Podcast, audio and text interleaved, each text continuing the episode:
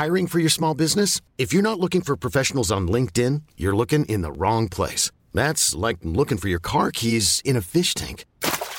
LinkedIn helps you hire professionals you can't find anywhere else, even those who aren't actively searching for a new job but might be open to the perfect role. In a given month, over 70% of LinkedIn users don't even visit other leading job sites. So start looking in the right place. With LinkedIn, you can hire professionals like a professional. Post your free job on linkedin.com slash achieve today. Hey there, it's Michelle Norris. I'm host of a podcast called Your Mama's Kitchen. When I travel, I'm usually looking for a way to find a taste of home when I'm not at home. And one of the things I love to do when I am at home is entertain. And Airbnb allows me to do that. When I was in California recently, I rented a house that had a great kitchen. And when we were sitting around the table, we're all thinking, we're in someone else's house. Someone could be in all of our homes as well. If you have a home, but you're not always at home, you have an Airbnb. Your home might be worth more than you think. Find out how much at airbnb.com/slash host. Willkommen bei Von Mord und Totschlag. Ein True Crime Podcast. Von und mit Steffi. Hallo meine Lieben, ich freue mich, dass ihr wieder mit dabei seid. In der heutigen Episode erzähle ich euch über die Morde, die psychische Verfassung und den Prozess gegen Thomas H., der von der Boulevardpresse der Heidemörder getauft wurde. Ich danke euch fürs Zuhören und hoffe, ihr findet die Folge informativ.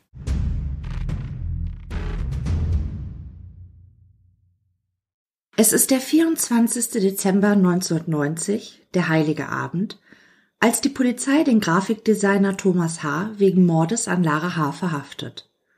Zu diesem Zeitpunkt ahnen die Beamten nicht, dass sie vor sich einen Serienmörder mit einer schweren Persönlichkeitsstörung stehen haben, der schon bald mit seinen befremdlichen Ansichten für Ungläubigkeit in der Bevölkerung sorgen wird. Von der Presse wird Thomas H. der Heidemörder getauft, in Anlehnung an die Tatorte seiner Verbrechen rund um Hamburg. Freunde und Bekannte von H. können es nicht fassen, was ihm zur Last gelegt wird. Sie glauben an einen Irrtum. Es scheint ihnen unmöglich, dass der 26-Jährige, ein bekennender Pazifist und Kriegsdienstverweigerer, der nicht nur ein engagierter Tierschützer, sondern auch ein aktives Mitglied im CVJM ist, dem christlichen Verein junger Männer, ein Vergewaltiger und Frauenmörder sein soll. Drei jungen Frauen nimmt der Serienmörder ihr Leben. Ein Mädchen überlebt seinen Angriff. Thomas H. selbst, ein hilfsbereiter und netter Mann, so eine Nachbarin von ihm, bezeichnet sich als Lustmörder. Den inneren Drang zu töten empfindet er als übermächtig. Das Verlangen, eine Frau umzubringen, kommt für H. immer überraschend. Es kann ihn während des Geschirrspülens übermannen oder wenn er seinem Hobby dem Zeichnen nachgeht.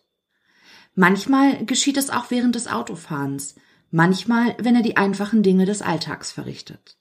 Thomas manchmal, wenn er die einfachen Dinge des Alltags erst Thomas H. war gerade erst zehn Jahre alt, als er das erste Mal das Verlangen spürte, einer Frau das Leben zu nehmen. Er stellte sich vor, wie er die Nachbarin mit einem Messer absticht. Auch wenn er diese Fantasie nicht in die Realität umsetzte, so dauert es nur noch 13 Jahre, bis er das erste Mal einen Mord begehen wird. Nicht immer muss er diesem inneren Drang, der Lust zu töten, nachgeben, wenn es ihn überkommt. Es passiert auch, dass der innere Drang, eine Frau zu vergewaltigen und zu ermorden, ganz von allein wieder verschwindet. Thomas H. zählt dennoch unbestreitbar zu dem Typ Täter, den nur eine Inhaftierung davon abhalten kann, das Leben weiterer Frauen zu zerstören. Das erste Opfer des Serienmörders ist die 20-jährige Studentin Andrea G. Es ist der Abend des 23. November 1987, als Thomas H. die junge Frau, Zitat, aus den Augenwinkeln sieht. Sie ist gerade mit der S-Bahn nach Hamburg-Rissen gefahren. Hier lebt die junge Frau gemeinsam mit ihren Eltern. Doch an diesem Abend ist sie nicht auf dem Heimweg. Andrea ist auf dem Weg zu einer Freundin. Sie wollen gemeinsam Squash spielen. Thomas H. wohnt zu dieser Zeit ebenfalls in Rissen. Ziellos fährt er an diesem Abend durch die Gegend, als er auf die junge Frau aufmerksam wird. Es war nicht freiwillig, es war ein innerer Kampf. Ich habe Höllenqualen gelitten. Es war mir, als wenn die Schläfen rausspringen. Es war mit mir vorbei, ich hatte keine Gegenwehr anzubieten, berichtet Thomas H. später einem Gutachter. Er schaltet die Scheinwerfer aus und hält direkt neben der Studentin. Mit einem Messer in der Hand steigt H. aus seinem Auto aus.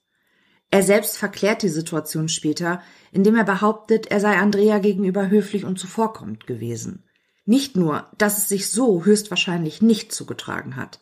Thomas H. will mit dieser Aussage offensichtlich den Anschein erwecken, sein Opfer hätte im Angesicht eines Messers in der Hand ihres Gegenübers jemals eine reelle Chance gehabt, ihrem Schicksal zu entkommen.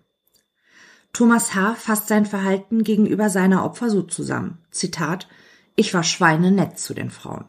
H. zwingt Andrea in sein Auto und fährt mit ihr zu einem Haus, in dem er im oberen Stockwerk zur Miete wohnt. Im unteren Stockwerk lebt seine Vermieterin. Sie hört und bemerkt an diesem Abend nichts Außergewöhnliches. Nach Aussage des Täters habe er es in seiner Wohnung richtig gemütlich gemacht, romantische Musik in seinem Radiowecker eingestellt und Kerzen angezündet. Es habe ein innerer Kampf in ihm getobt. Der Drang zu töten gegen sein Gewissen. Doch am Ende konnte er den Tötungszwang nicht mehr unterdrücken. Ihm war klar, dass die junge Frau in der nächsten Stunde sterben wird. Zitat, ich konnte es nicht aufhalten. Ich wusste, dass sie sterben wird, das war ja die Option. Ich musste es tun. Wenn es vorbei ist, bin ich wieder Thomas H. Nachdem er die junge Frau vergewaltigt hat, habe er sich neben sie gekniet, ihr übers Haar gestreichelt, ihre Wange und Stirn geküsst. Tschüss, habe er gesagt, bevor er ein Kabel nahm und Andrea G. erdrosselte. Er schafft ihre Leiche und ihre Kleidungsstücke unbemerkt aus dem Haus. Die Kleidung verstreut er an unterschiedlichen Orten. Der Leichnam der jungen Studentin wird zwei Tage nach ihrer Ermordung in der Nähe von Kaltenkirchen entdeckt. Bezeichnend für die absolute Gefühlskälte des Mörders ist seine Antwort auf die Frage eines Gutachters, ob er denn nach der Tat habe schlafen können. Zitat, natürlich konnte ich schlafen, es war ja alles aufgeräumt. Unrechtsbewusstsein? Für Thomas H. ein absolutes Fremdwort. Sechs Wochen später, im Januar 1988, trifft H. in Wandsbeck auf eine 19-jährige Schülerin.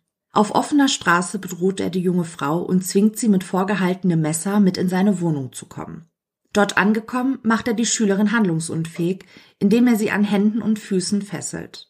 Er stopft ihr einen Knebel in den Mund, bis ihr das Zungenbändchen einreißt und eine blutende Wunde entsteht.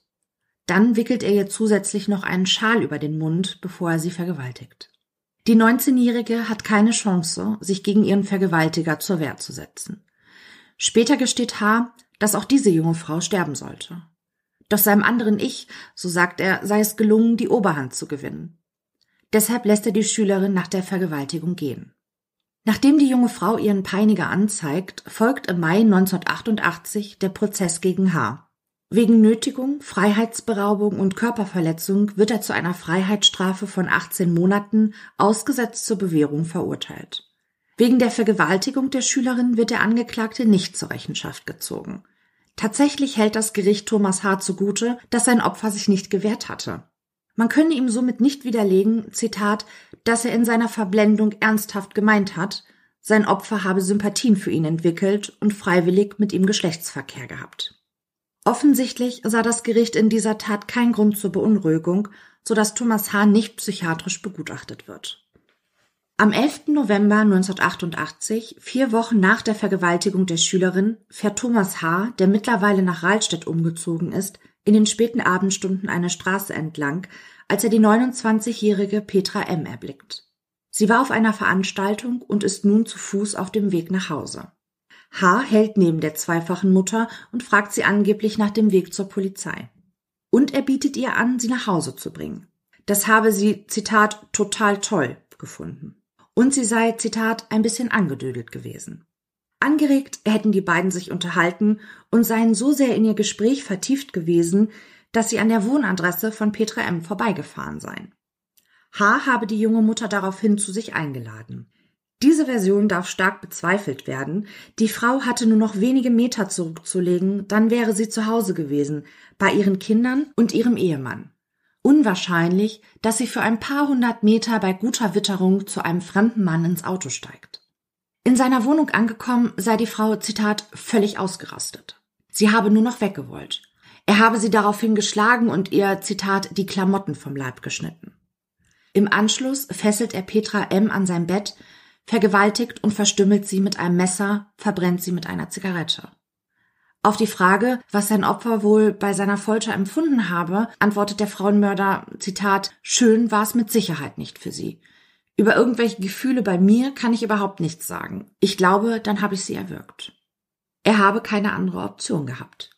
Die entkleidete Leiche der jungen Mutter legt er auf einem Acker bei Bargfeldstegen ab, wo sie später aufgefunden wird.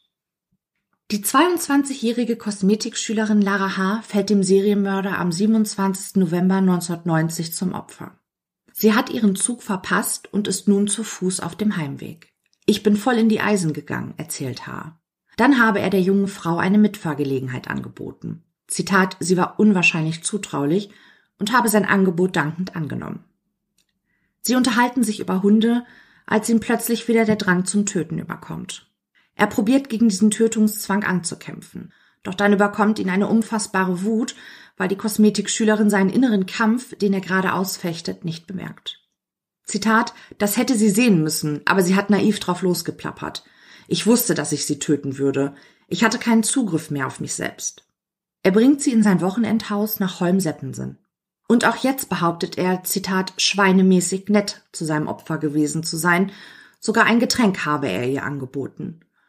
Zitat, und ich war total zärtlich und fürsorglich. Doch dann wird der Tötungszwang wieder übermächtig und der Frauenmörder erwürgt sein letztes Opfer. Als Lara tot ist, holt er die rote Hundedecke, ein Beil sowie eine Säge und beginnt, die Hände der Getöteten zu verstümmeln. Fünf Tage nach der Ermordung wird die Leiche von Lara H. gefunden. Ein Spaziergänger entdeckt die getötete Frau nur noch mit einem Slip bekleidet in einem Waldstück der Gemeinde Holmseppensen. Neben den Würgemalen stellen die Gerichtsmediziner fest, dass die Finger ihrer linken Hand amputiert wurden, ihre rechte Hand war vollständig vom Täter abgetrennt worden. Zudem hatte der Mörder das linke Auge der jungen Frau schwer verstümmelt. Es wird vermutet, dass die Zerstörung ihres linken Auges mit der damaligen Freundin von Thomas H. zusammenhing, in deren Beziehung es allerdings zum Zeitpunkt der Tat erheblich kriselte. Seine Partnerin schielte auf dem linken Auge. Es scheint, als habe er dieses Merkmal auf sein Opfer übertragen wollen. Mit der Verstümmelung ihrer Hände wollte er womöglich die Identifizierung von Lara H. erschweren und verhindern, dass man ihn als Täter überführt. Am 7. Oktober 1989 wurde nämlich eine 31-jährige Joggerin in einem Wald in Buchholz ermordet. Kurze Zeit später nimmt sich ein 38-jähriger Mann das Leben. Seine damalige Lebensgefährtin meldet sich bei der Polizei, Sie kann sich nicht erklären, warum ihr Partner sich das Leben genommen haben sollte. Laut Medienberichten wurde daraufhin routinemäßig eine DNA-Probe des Mannes genommen und mit den Hautpartikeln, die unter den Fingernägeln der getöteten Joggerin gefunden wurden, verglichen, und sie landen einen Treffer. Der Mann, der sich suizidierte, war der Mörder der 31-jährigen Frau. Über diese Tatsache wurde natürlich auch in den Zeitungen berichtet. Es ist anzunehmen, dass Thomas H. diese Berichterstattung mitbekam, da er zu diesem Zeitpunkt in der Nordheide wohnte. Möglich, dass Lara H. ihren Angreifer kratzte, während sie probierte, sich gegen ihren Peiniger zur Wehr zu setzen. Denkbar, dass Thomas H. deshalb ihre Hände verstümmelte, um nicht möglicherweise auch über seine DNA unter ihren Fingernägeln als Mörder überführt zu werden. Bei allen drei durch Thomas H. getöteten Frauen werden Verletzungen durch stumpfe äußere Gewalt und Verletzungen im Genitalbereich durch sexuelle Handlungen dokumentiert. Aber nicht nur das, der Täter hatte den Frauen auch mit Nadeln, Messern und einem Beil Verletzungen zugefügt, um sie zu quälen und sie gefügig zu machen. Er verstümmelte sie, trennte ihnen Finger ab und schnitt ihnen Hautpartien heraus. Teilweise fügte ihnen diese massiven Verletzungen zu, während die Frauen noch leben. In den Medien und bei Gericht werden die Leichname der ermordeten Opfer später als Zitat schrecklich und grauenvoll zugerichtet beschrieben. Spermaspuren an den Körpern der Opfer konnten ebenfalls sichergestellt werden. Mindestens dreimal hat Thomas H. seinem inneren Drang zum Töten nachgegeben. Doch es gibt eine Vielzahl von Begebenheiten, so schildert H. später, in denen dem Serienmörder beinahe noch weitere Frauen zum Opfer gefallen wären. So berichtet er zum Beispiel von einer blonden Schwedin, die er im Sommer des Jahres 1987 im Urlaub kennenlernt. Zitat, ich wollte sie umbringen. Er hatte ihr seinen Arm schon um den Hals gelegt, im Begriff, die junge Frau zu erwürgen.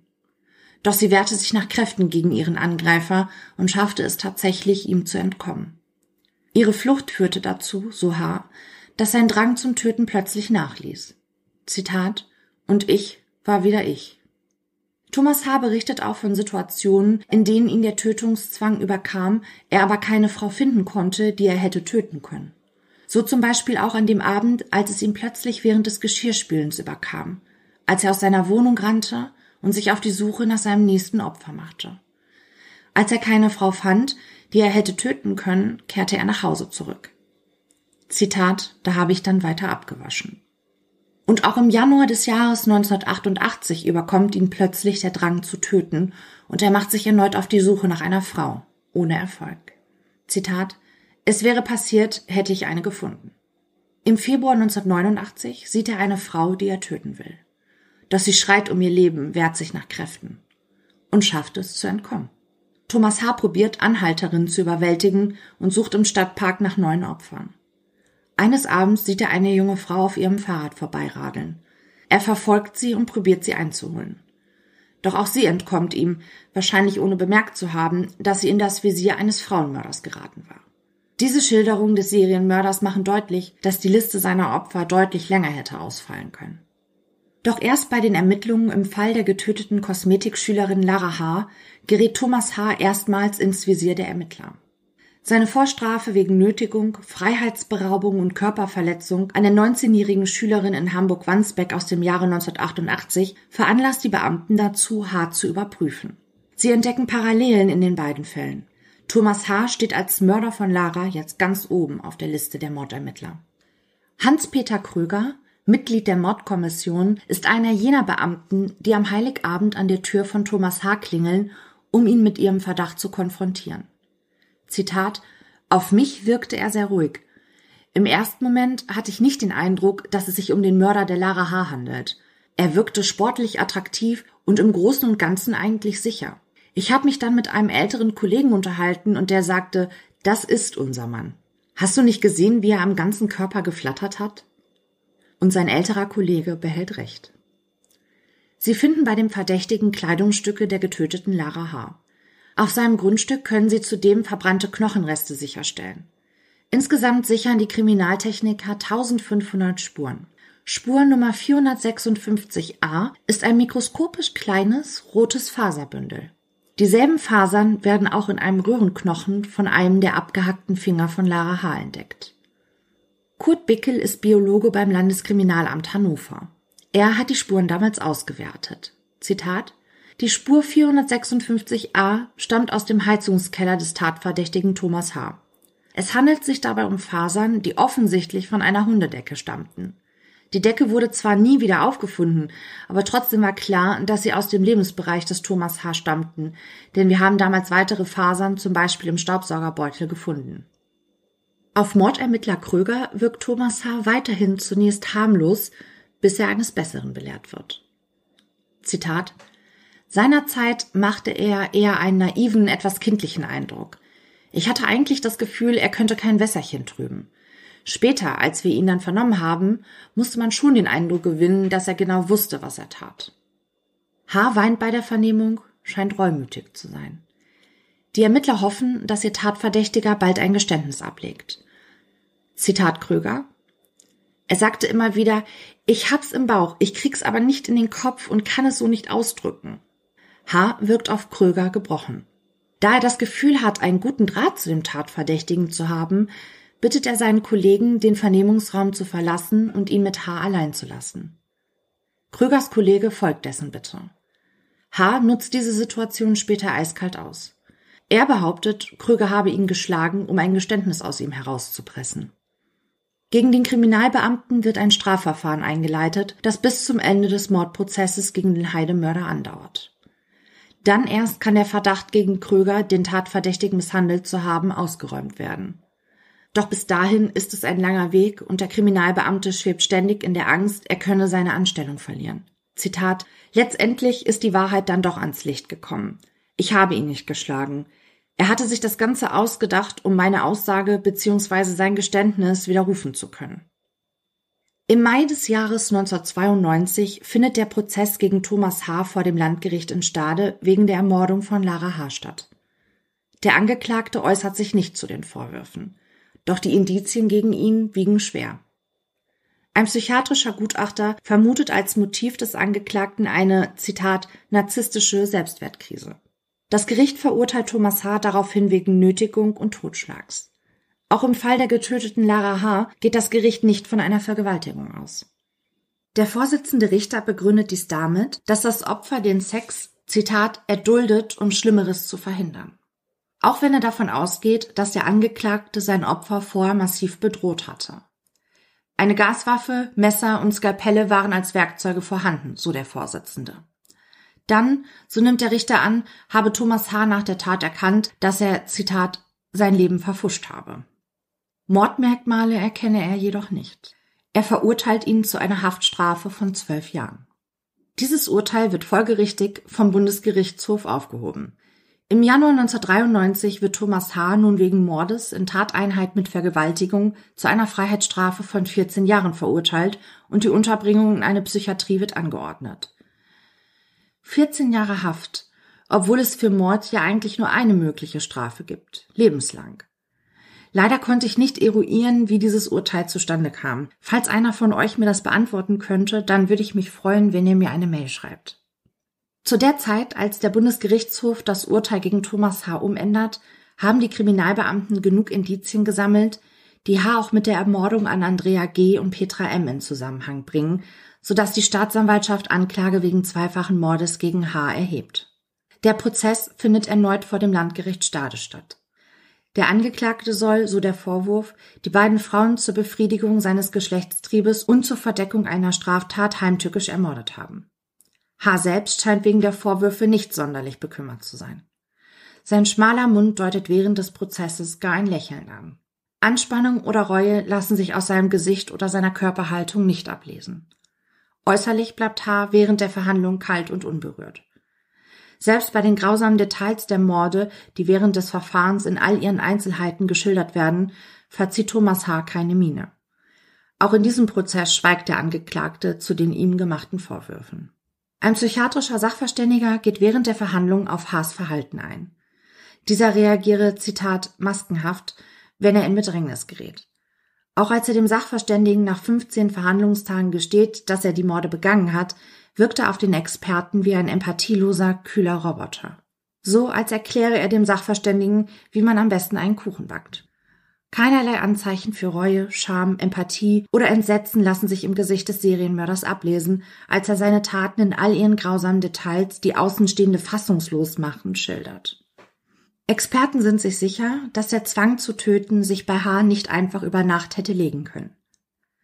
Man weiß von Serienmördern, dass ihre Hemmschwelle zu töten mit jedem weiteren Mord abnimmt und die Intervalle zwischen den einzelnen Tötungen sich meist immer weiter verkürzt. Fälschlicherweise wird dieser Umstand häufig so interpretiert, dass der Mörder absichtlich Fehler macht, damit die Polizei ihm auf die Schliche kommt und seinem Treiben ein Ende setzt. Doch weit gefehlt. Sie wollen nicht erwischt werden. Sie werden sich ihrer Sache einfach immer sicherer und diese trügerische Sicherheit lässt sie Fehler machen. Die immer kürzeren Intervalle zwischen ihren Morden entstehen durch die Verkürzung der Zeit, in der die Befriedigung durch eine vollendete Tötung anhält. Der psychiatrische Sachverständige betrachtet die Biografie des Heidemörders für seine Prognose genau. Thomas H. ist sechs Jahre alt, als die Ärzte bei ihm einen frühkindlichen Hirnschaden feststellen. Dabei handelt es sich nur um einen minimalen Defekt, der im späteren Erwachsenenalter gar nicht mehr nachzuweisen ist. Der Hirndefekt äußert sich in Haas Verhalten mit einer extremen Unruhe und heftigen Wutanfällen, die seine Mutter hilflos machen. Sohn Thomas, so berichtet seine Mutter, ist ein absolutes Wunschkind. Aber, Zitat, es war anders, als es in den Büchern stand. Sie nahm an, was sie ihrem Kind an Zuneigung und Zuwendung entgegenbringe, das würde von diesem auch erwidert werden. Doch es war ganz anders. Ein harmonisches und liebevolles Zusammenleben war mit Thomas H. nicht möglich. Der Junge kommt in die psychosomatische Abteilung der Kinderklinik Rothenburgsort. Die Ärzte diagnostizieren ihm eine neurotische Störung verursacht durch die erzieherischen Unsicherheiten der Mutter. Thomas bekommt starke Psychopharmaka, um ihn ruhig zu stellen. Doch seinen Wutanfällen haben die Beruhigungsmittel nichts entgegenzusetzen. Genauso wenig wie die Einrichtung der Familie. Thomas ist 13 Jahre alt, als er von seiner Mutter eine Ohrfeige kassiert.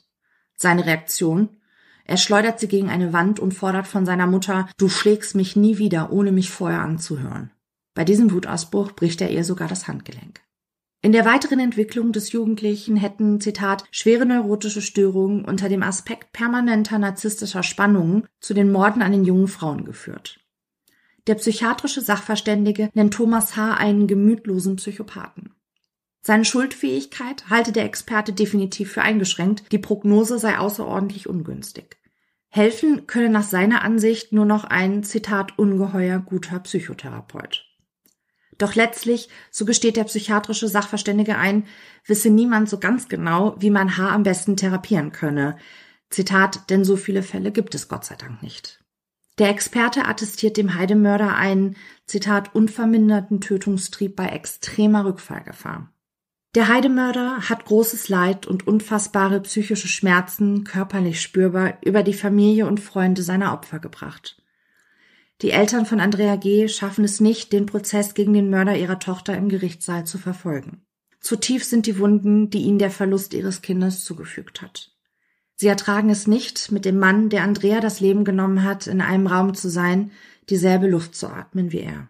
Doch sie finden die Stärke, einen Brief zu verfassen, der während des Prozesses gegen Thomas H. verlesen wird. Er ist Ausdruck ihres Schmerzes über den Verlust, ihrer Wut auf den Mörder ihrer Tochter und lässt ahnen, wie verlassen sie sich fühlen müssen. Sie mahnen das Gericht und die Öffentlichkeit, dass, Zitat, immer nur der Täter im Mittelpunkt der Aufmerksamkeit und des Interesses steht – das Opfer aber ist oft nur noch in den Akten existent und es besteht die Gefahr, dass es im wortwörtlichen Sinne lediglich ein Schattendasein führt. Dass diese Opfer einmal ein junges, lebendiges Menschenskind gewesen ist, welches an der Schwelle zum Erwachsenen-Dasein mit einer hoffnungsvollen Zukunft stand, als 20-jährige Frau das Leben noch vor sich wissend, wird allzu leicht bei den nüchteren Fakten vergessen. Und sie schreiben weiter. Und noch etwas läuft Gefahr, ins Hintertreffen zu geraten. Jedes Opfer lässt zahlreiche Hinterbliebene zurück. Eltern, Großeltern, Geschwister, Freunde und Freundinnen. Menschen, die es liebten und schätzten. Jeder einzelne dieser Menschen hat nicht nur etwas Unwiederbringliches verloren, ihnen ist nicht nur etwas für immer genommen worden, sondern es ist mit unserer Tochter auch ein Teil der eigenen Lebensgeschichte, der eigenen Vergangenheit, wie aber auch der Zukunft gestorben. Ein Teil der eigenen Seele ist ausgelöscht worden. Ja, man kann sagen, ein Teil des eigenen Selbst ist ebenfalls ermordet worden. So betrachtet kommt zu dem Mord noch die Summe aller Teilmorde an Menschen, die sie liebten. Mit solchen Augen besehen kommt jeder Mord fast einem Doppelmord gleich. Die Worte der Eltern, die einem zu Herzen gehen sollten, lassen den Angeklagten völlig kalt. Das blasse Gesicht des 28-Jährigen ist wieder zu einer Maske erstarrt. Auch bei der Urteilsverkündung zeigt der Heidemörder keine Regung. Das Gericht sieht das Mordmerkmal der Mordlust als verwirklicht an und verurteilt den Angeklagten in diesem Verfahren zu zweimal lebenslänglich. Und auch die Einweisung in eine psychiatrische Anstalt wird auch hier nochmal beschlossen. Bei seiner Urteilsbegründung weist der Vorsitzende Richter nochmal eindringlich darauf hin, dass er den Schilderungen von Thomas H. keinen Glauben schenkt. Die Frauen sind sicherlich nicht aus freien Stücken mit ihm mitgegangen und haben freiwillig Geschlechtsverkehr mit ihm gehabt. Alle drei jungen Frauen waren dem Mörder, Zitat, hilflos ausgeliefert. Thomas H. kommt in den Maßregelvollzug nach Ochsenzoll. Der Mörder erweist sich jedoch als ziemlich renitenter Patient. Die damalige Hausleiterin erinnert sich. Zitat, er war ständig darum bemüht, den Mitarbeitern klarzumachen, wo seine Rechte liegen, und wenn er sie nicht in einem normalen Gespräch durchsetzen konnte, dabei ging es von der Auswahl der Nahrung bis dahin, einen eigenen Computer zu besitzen, hat er sofort rechtliche Schritte eingeleitet und sein ganzes Umfeld instrumentalisiert, dass es sich nicht nur dazu gezwungen war, ihm Rede und Antwort zu stehen, sondern auch dazu, sich mit seinen Anwälten herumzuschlagen. Er hat nie und zu keinem Zeitpunkt nachgelassen. Eigentlich soll sich der verurteilte Serienmörder in Ochsenzoll einer Therapie unterziehen. Doch er verweigert sich. Die üblichen therapeutischen Ansätze würden seiner komplexen Persönlichkeit nicht gerecht werden. Immerhin sei er kein gewöhnlicher Mörder, er leide unter einer multiplen Persönlichkeitsstörung. Doch das Urteil der Fachleute fällt klar aus. Nichts an dem Verhalten von Thomas H. weist darauf hin, dass er an einer multiplen Persönlichkeitsstörung leidet. Die Ärzte in Ochsenzoll schreiben Thomas H. als therapieresistent ab. So plätschern die Tage für den Heidemörder im Maßregelvollzug vor sich hin. Bis Tama S. im Juli 1994, vier Wochen nach dem Einzug des Frauenmörders in Haus 18, ihren Dienst in Ochsenzoll antritt. Aber diese, nennen wir es, Liebesgeschichte, erzähle ich euch in der nächsten Folge.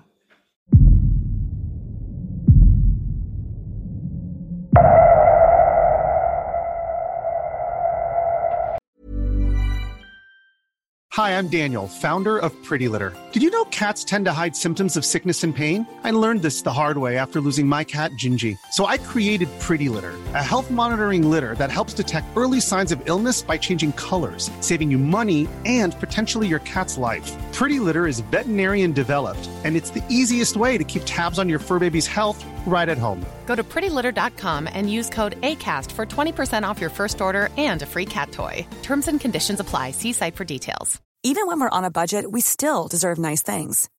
Quince is a place to scoop up stunning high end goods for 50 to 80% less than similar brands. They have buttery soft cashmere sweaters starting at $50, luxurious Italian leather bags, and so much more. Plus, Quince only works with factories that use safe, ethical, and responsible manufacturing. Get the high-end goods you'll love without the high price tag with Quince. Go to quince.com/style for free shipping and 365-day returns.